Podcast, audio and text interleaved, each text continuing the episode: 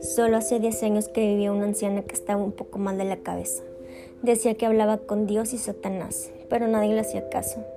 Ella tenía la costumbre de caminar por el, por el pasillo en la tarde y la noche, porque decía que el diablo le hacía recorrer su destino. Hubo un día que no la vimos en el pasillo. Nos extrañó un poco, pero no le dimos importancia. Pasaron dos semanas y la anciana no se volvió a ver más, hasta que mi madre me mandó a comprar el pan para la cena.